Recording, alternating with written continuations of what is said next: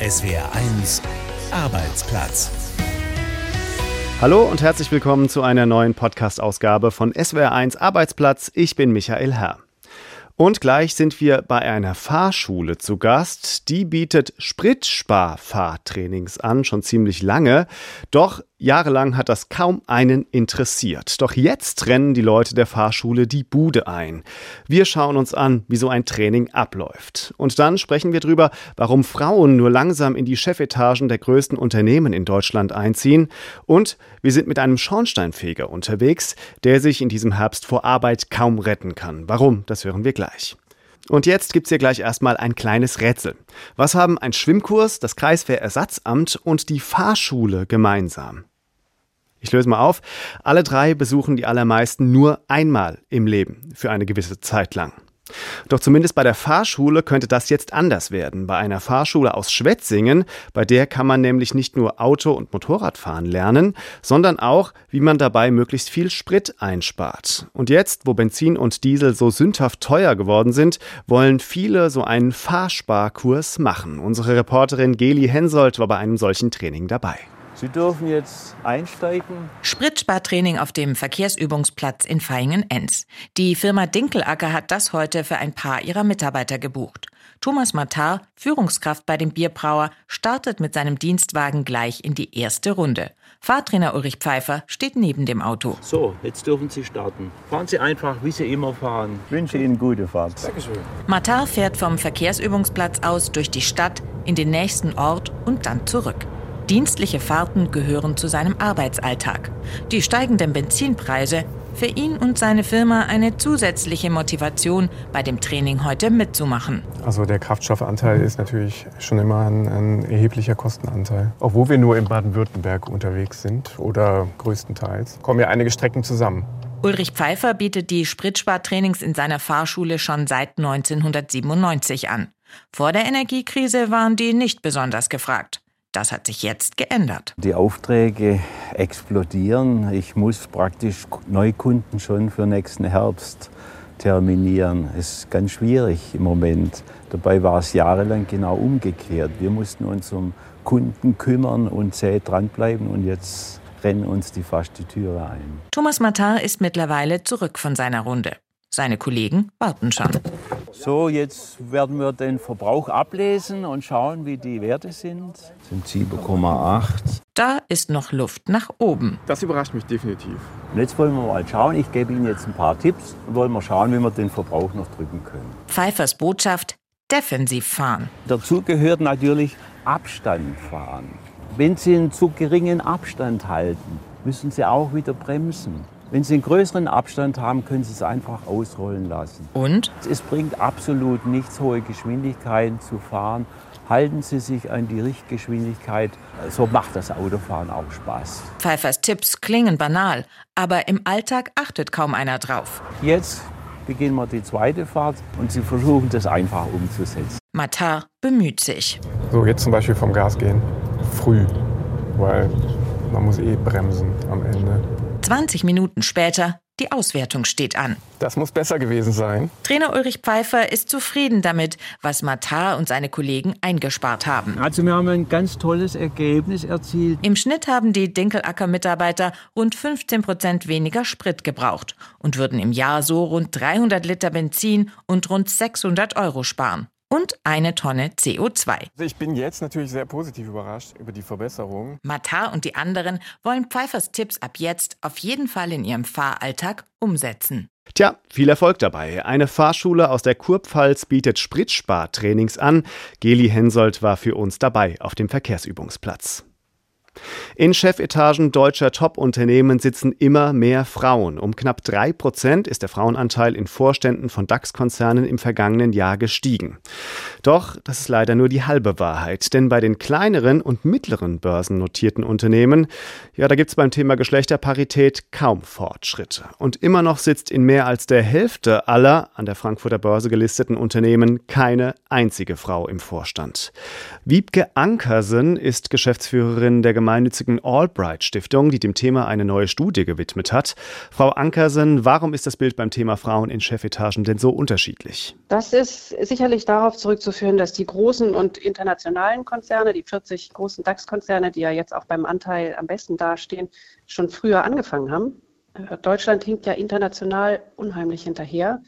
Und ähm, in den internationalen Konzernen wurde schon vielfach früher damit begonnen, Chancengleichheit und Diversität mit einer höheren Konsequenz durchzusetzen. Und die fangen jetzt eben an, erste Ernte sozusagen einzufahren von ihrer jahrelangen Arbeit, die sie schon gemacht haben. Also ist es tatsächlich dann nur eine Frage des Vorsprungs, also dass die großen, die DAX-Konzerne früher angefangen haben oder steckt da auch mehr dahinter? Hat es vielleicht auch was mit Branchen zu tun, die vielleicht im DAX mhm. anders aussehen als jetzt zum Beispiel in den kleineren Werten im S-DAX, ja. im M-DAX bei den mittleren, kleineren Unternehmen? Also der große Vorsprung liegt an der längeren Arbeit mit dem Thema, denn von alleine passiert da in der Regel nichts. Interessanterweise kann man das nicht an einer bestimmten Branche festmachen, da wo man es erwarten würde. In Branchen, wo traditionell sehr viele Frauen arbeiten, wie jetzt in der, im Modebereich, haben wir Unternehmen wie Hugo Boss, da gibt es keine einzige Frau im Vorstand. Äh, und die Unternehmen, die jetzt schon am besten dastehen, Continental, äh, Fresenius Medical Care, Siemens Healthineers, das sind die drei im DAX, die jetzt schon ein ausgewogenes Verhältnis von Männern und Frauen im Vorstand haben. Das sind sehr technische, hört man schon, ne? Continental, mhm. Autozulieferer, die anderen Medizintechnik. Das sind sehr technische ähm, Unternehmen und das ist nicht traditionell die, wo man besonders viele Frauen hat, sondern da hat man jemand an der Unternehmensspitze, der Vielfalt an der Unternehmensspitze sehen will und entsprechende Entscheidungen fällt, entsprechende Rekrutierungen macht und äh, Maßnahmen im Unternehmen durchsetzt, die dann auch auf den unteren Ebenen mehr Frauen in die Positionen kommen lassen. Und bei den Unternehmen, bei denen das eben nicht so ist, wie Sie es gerade geschildert haben, was läuft denn da in der Regel schief Ihrer Meinung nach? Ähm, mauern sich die Männer da einfach ein und stellen dann lieber ihresgleichen ein? Kennt man ja die Stephans, die Thomasse, Michaels und Christians. Oder sind die qualifizierten Frauen einfach vornherein abgeschreckt von diesem, ich sag mal, Klüngel, den es da gibt und bewerben sich dann auch gar nicht erst? Ein bisschen was von allem, aber die Frauen fehlen nicht in Deutschland. Es gibt kaum ein anderes Land, wo so viele Frauen arbeiten wie in Deutschland, wo die Erwerbsfrequenz so hoch ist. Aber in kaum einem anderen Land und in kaum einem anderen Land sind sie auch so gut ausgebildet wie hier. Wir haben schon seit zehn Jahren mehr BWL-Absolventinnen als Absolventen. Und die starten auch in den Unternehmen, aber die kommen nicht oben an. Viele von denen arbeiten in geringer Teilzeit. Das ist auch ein sehr deutsches Phänomen. Dieses Er macht Karriere, sie verdient ein bisschen was hinzu. Das ist sehr deutsch. Oder sie arbeiten unter ihrem Niveau und das entweder weil Führungsverantwortung in Deutschland häufig noch schwer mit einer Familie vereinbar ist und das tragen dann meistens die Frauen oder aber weil ihnen die Führung nicht zugetraut wird. Das sind die beiden großen Knackpunkte. Da liegt unheimlich viel Talent brach. Also das ist eine große ungenutzte Reserve tatsächlich auf dem deutschen Arbeitsmarkt. Frauen sind da, aber sie werden nicht auf ihrem Niveau sozusagen genutzt in den Unternehmen. Sie haben ja in Ihrer Studie auch gezeigt, dass vor allem die Unternehmen erfolgreich sind, ähm, Führungspositionen mit Frauen zu besetzen, bei denen andere Frauen schon ganz oben mitmischen. Heißt das, es braucht wirklich Vorbilder, dass Frauen dann eben entsprechend auch bereit sind, an diese Positionen heranzutreten? Oder also was steckt da dahinter? Genau, wir konnten sehr schön sehen, dass die Mehrzahl der neu berufenen Vorständinnen im ver vergangenen Jahr in den DAX-Unternehmen gegangen ist, in denen es schon zuvor auch Frauen gab. Das ist ja auch sehr verständlich, denn das ist ja jetzt eine Alternative für sie. Früher gab es immer nur diese reinen Männermannschaften, in die sie geben konnten. Und als einzige Frau in so ein sehr homogenes Vorstandsteam zu gehen, in dem bis zu sechs oder sieben Männer nur sind, das ist ja eine zusätzliche Anstrengung. Man steht da unheimlich im Scheinwerferlicht, alles wird ganz besonders mhm. begutachtet, ob man nun seine Sache gut macht oder nicht. Und man ist immer die Frau und nicht einer von den Managern oder den ja, ManagerInnen sozusagen mhm. an der mhm. Spitze, sondern man ist immer das, das Abweichende, das Besondere. Das ist eine zusätzliche Anstrengung, die man sich gerne erspart, wenn man kann. Und das kann man jetzt, weil es gibt immer mehr Unternehmen, die tatsächlich schon Vielfalt in der Führung leben, die damit Erfahrung haben, die da drin geübt sind und das ist natürlich viel attraktiver für die Top-Managerinnen. Was kann denn die Politik und was kann eben auch die Wirtschaft, die Unternehmen tun, um noch mehr Frauen an der Spitze von Unternehmen zu etablieren? Das Tolle ist, dass alle etwas dazu beitragen können, diese Situation zu verbessern. Die Politik kann und muss liefern, sie muss die richtigen Strukturen bereitstellen. Wir haben in Deutschland mit dem Ehegattensplitting einen unheimlich starken Anreiz für Frauen in geringer Teilzeit zu arbeiten. Da kann die Politik einen großen Fehlanreiz wegnehmen. Dann natürlich der Ausbau der Kitas. Also Deutschland, das Land, das den Kindergarten erfunden hat, äh, schafft es heute immer noch nicht, Eltern in einem Ausmaß Kitaplätze zur Verfügung zu stellen, wie sie es eigentlich bräuchten, um so zu arbeiten, wie sie es eigentlich am liebsten wollen. So, das kann natürlich die Regierung beitragen. Die Unternehmen müssen insgesamt ihre Strukturen überprüfen, attraktiver werden für oder sich mehr anpassen für die Bedürfnisse von doppelt arbeitenden Eltern. Wenn wir nach Schweden gucken, wo wir sehr viel mehr Frauen in der Führung haben, da sind alle Unternehmen und auch die Gesellschaft darauf ausgerichtet, auf ein Dual-Career-Modell sozusagen, wo beide Vollzeit oder vollzeitnah arbeiten, auch wenn sie Kinder haben. Man hat diese Kinderbetreuung, man hat aber auch eine menschlichere Arbeitskultur mit kürzeren Arbeitszeiten, mit einer klaren Priorität von Privatleben.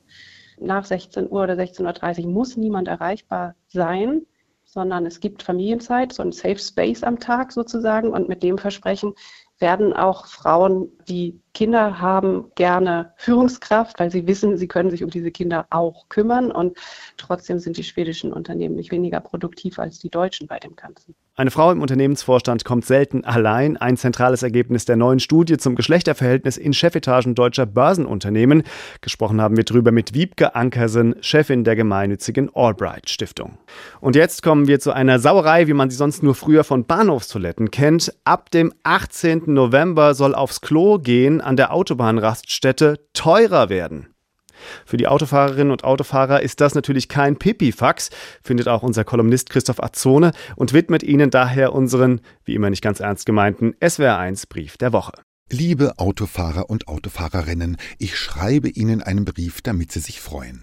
Sind Sie bereit für die nächste Hiobsbotschaft? Sanifair, die Porsche-Aktie des kleinen Mannes, wird teurer.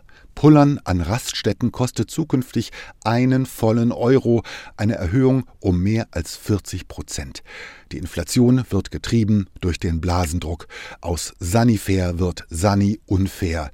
Hier ist die Bundesregierung gefordert. Wo bleibt die Urinpreisbremse? Wie wär's mit einem 9-Euro-Bon, das Pipi-Abo für den ganzen Monat? Freies Klo für freie Bürger. Für alle, die selten auf deutschen Autobahnen unterwegs sind, Sanifair funktioniert so. Beim Betreten der Räumlichkeiten muss man durch ein Fallgatter, das sich nur öffnet, wenn man es mit Geld füttert. Eine Bezahlschranke für Ausscheidungen, das kennen die Leute ja sonst eher vom Online-Auftritt der Bildzeitung. Dafür erhält man einen Gutschein, eine Art Tankrabatt, es gibt Geld zurück, sobald der letzte Tropfen abgeschüttelt ist. Immerhin, liebe Autofahrer, ab sofort in voller Höhe des Betrags, was bei den Mondpreisen an den Tankstellen jedoch kaum ins Gewicht fällt. Und pro gekauftem Produkt ist nur noch ein Coupon einlösbar. Das ist nicht WC-frisch, das ist WC-frech. Denn eigentlich war bei der Privatisierung der Raststätten abgemacht, unentgeltliche Benutzung der sanitären Einrichtungen für alle. Als Bedingung dafür, dass Sanifair als Monopolist vom Ausscheidungswettbewerb befreit ist. Aber wir wollen uns nicht gleich in die Hose machen, liebe Autofahrer. Vielleicht ist Sanifair ja noch aufzuhalten. Mein Vorschlag, könnte man, statt die Preise zu erhöhen, beim Verlassen der Toilette nicht einfach applaudieren? Das musste bei anderen Berufsgruppen ja auch reichen. Es grüßt Sie herzlich, Ihr Fan Christopher Zone. SWR 1 Arbeitsplatz. Frag den Karrierecoach. Genau, jetzt beantwortet hier wieder Martin Wehrle Ihre Fragen. Und die erste kommt heute von Rainer aus Offenburg, der eigentlich ein gutes persönliches Verhältnis zu seinem Chef hat.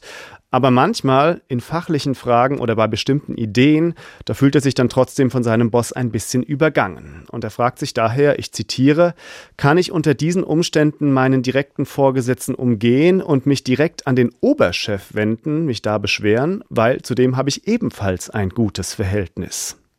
Ja, die Frage ist also, wo die Kritik am eigenen Chef abladen. Direkt noch eine Etage höher.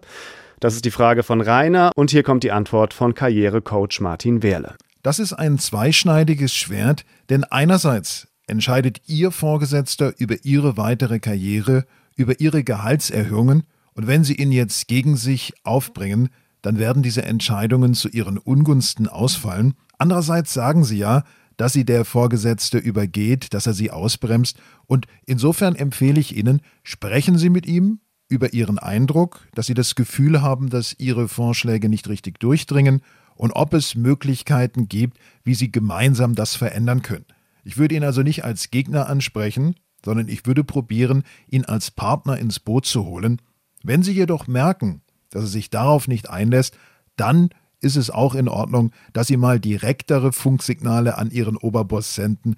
Tun Sie das aber immer abseits des formalen Dienstweges, denn sonst machen Sie sich angreifbar und das wollen sie ja nicht sein, denn sie wollen ihren Vorteil mehren und keine Nachteile sich einhandeln. Also hier ist auf jeden Fall Fingerspitzengefühl gefragt. Und das kann ich schon mal vorausschicken, trifft auch auf unseren nächsten Fall zu. Die Frage dazu kommt von einer anonymen Person aus Heidelberg. Sie arbeitet im öffentlichen Dienst und bekommt für den Job dort seit einigen Jahren etwas mehr Geld als die Kolleginnen und Kollegen im gleichen Büro. Damals hat sie nämlich ihre konkreten Aufgaben mal offiziell aufgelistet und wurde daraufhin höher eingruppiert. Jetzt hat sie aber eine neue Vorgesetzte bekommen und die hat offenbar ein Problem mit ihrem höheren Gehalt. Die Person muss sich jetzt regelmäßig gegenüber der Chefin rechtfertigen. Jetzt ist sogar ein Gespräch mit dem Personalrat angesetzt worden und die Betroffene hat daher große Angst, dass ihre Kolleginnen und Kollegen von ihrer besseren Bezahlung erfahren. Bislang wissen die nämlich nichts davon. Wie soll sie mit dieser Situation umgehen? Also ich finde erst einmal ganz wichtig, wenn ich selber etwas für mich aushandle, dann nehme ich den Kollegen gar nichts weg. Im Gegenteil, wenn ich selbst es schaffe, etwas höher eingruppiert zu werden, dann schaffe ich auch Spielräume für die anderen. Insofern würde ich davon abraten, ein schlechtes Gewissen zu haben. Und was dieses Gespräch jetzt angeht, ich würde offenlegen, warum wurde die Stelle höher eingruppiert. Offenbar machen Sie ja auch eine weitergehende Leistung als die anderen. Zeigen Sie die Gründe auf, warum es zu dieser Eingruppierung kam und sprechen Sie darüber, wie mit dieser Eingruppierung umgegangen wird. Ich finde, sowas sollte ein professioneller Chef für sich behalten, weil sonst Neid im Team entsteht. Und vielleicht ist es auch an der Zeit, dass Kollegen ebenfalls höher eingruppiert werden. Dann sollte das auch im Zuge dessen geschehen. Jedenfalls in so einem Gespräch würde ich offensiv damit argumentieren, welchen Vorteil ich bringe, warum ich mehr leiste durch meine Position. Denn das hat ein Vorgesetzter entschieden, der Vorgänger. Und diese Entscheidung, die hat auch Gültigkeit. Also Flucht nach vorne antreten, das ist der Ratschlag von unserem Karrierecoach. Leider hat es mit der Technik bei der zweiten Frage nicht ganz so gut geklappt, das bitten wir zu entschuldigen. Unsere Experten beantworten auch Ihre Fragen zu Job, Karriere und Arbeitsrecht. Schicken Sie uns Ihre Fragen an arbeitsplatz.swr1.de. Ja, langsam müsste sie eigentlich losgehen, sagt zumindest der Kalender. Die Zeit, in der es draußen kälter wird und wir wieder viel Zeit drinnen verbringen. Abend auf der Couch, ja, mit einer Tasse Tee und einem guten Buch zum Beispiel. Und wenn dann noch ein kleines Feuer im Kamin knistert, dann ist der gemütliche Abend ja komplett perfekt. Den Traum vom eigenen Holzofen, den haben in diesem Jahr allerdings noch mehr Leute als üblich, weil viele hoffen, damit ihre Heizkosten drücken zu können. Die Schornsteinfeger, die die Öfen genehmigen müssen, die haben deshalb gerade eine Menge zu tun. Wolfgang Brauer war mit einem von ihnen bei Speyer unterwegs. Ja, guten Tag. Hi, hi, super. Schön, dass Sie so schnell einen Termin gefunden haben für uns. Ja. Bezirksschornsteinfeger Andreas Magin ist zur Beratung bei Familie Wagner in Westheim bei Speyer. Die Wagners träumen schon länger von einem Holzofen. Jetzt in der Energiekrise drängt die Zeit, sagt Ehefrau Massimiliana Wagner. Es macht einfach Angst. Wir sind selbst noch nicht betroffen, aber um uns herum hören wir sehr viel und die meisten sind erschrocken von der Rechnung. Und wir wissen, dass diese Kosten auf uns zukommen werden und da müssen wir halt auch weiterdenken. Denn die Wagners heizen mit Gas. Bezirksschornsteinfeger Andreas Magin schaut sich das Wohnzimmer, die Außenwände und das Dach genau an. Gut, das hängt an der Feuerstätte. Da kann man mal gucken, wie man das dann verzwiebelt kriegen. Aber das ist jetzt nicht so ganz einfach, die Geschichte da zu lösen. Denn heutzutage müssen auch bei ganz einfachen Holzöfen ganz viele Vorschriften beachtet werden. Einfach aufstellen und ein Abgasrohr nach außen legen reicht nicht. Hat was, ne? Das hat was gemacht. Hat was. So Holzfeuer, schon das nicht, dann hat man warme Fies. Die Schornsteinfeger in Deutschland können sich vor solchen Anfragen derzeit kaum retten. Sie müssen Überstunden machen, denn das normale Kehrgeschäft muss ja weiterlaufen. Andreas Magin hat jetzt etwa 15 bis 20 Beratungsgespräche pro Woche. Ich frage sie, warum? Warum haben Sie jetzt hier vor, einen Ofen zu stellen oder schon irgendwas? Ja, ich weiß ja nicht, ob man noch Gas hat oder ich habe eine bettlägerische Oma, ich habe ein kleines Kind. Ich bin sowieso ein bisschen verfroren und alles miteinander und einfach die Angst, kalt zu sitzen. Eine gute Beratung sei wichtig, bevor ein neuer Holzofen eingebaut wird. Das gibt Andreas Magin auch den Wagners zu verstehen. Die Sicherheit, das ist oberstes Anliegen. Mhm. Ja, Sie haben ja hier ein wunderschönes Haus. Mhm. Da möchte man doch gerne versuchen zu vermeiden, dass das einmal ganz richtig warm wird. Ja. Ne? Sprich, das Häuschen brennt. Der Schornsteinfeger befürchtet, dass das im kommenden Winter öfter vorkommen könnte, wenn unsachgemäß geheizt wird. Und dann werden wir die Kreativität wohl live sehen. Und ich meine, was da in der Wohnstube drin ist, die Leute setzen sich Gefahren aus, die Wahnsinn sind.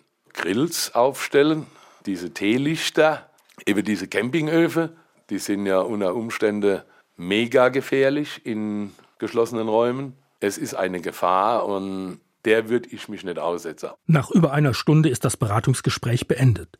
Hausbesitzer Andreas Wagner sieht jetzt klarer und kann einen Heizungsbauer beauftragen. Bis der kommt, dürfte es allerdings noch dauern. Denn Holzöfen sind im Moment ausverkauft. Außerdem fehlt es an Brennholz. Bis der Ofen in Betrieb geht, dürfte also noch ein wenig Zeit vergehen. Also realistisch gesehen denke ich bis Ende 2023. Also Heiligabend am Kaminfeuer, das wird bei Familie Wagner erst nächstes Jahr was. Und dann haben hoffentlich auch die Schornsteinfeger wieder ein bisschen mehr Luft. Das war der Podcast von SWR1 Arbeitsplatz. Danke fürs Zuhören. Ich bin Michael Herr. Eins gehört gehört. SWR1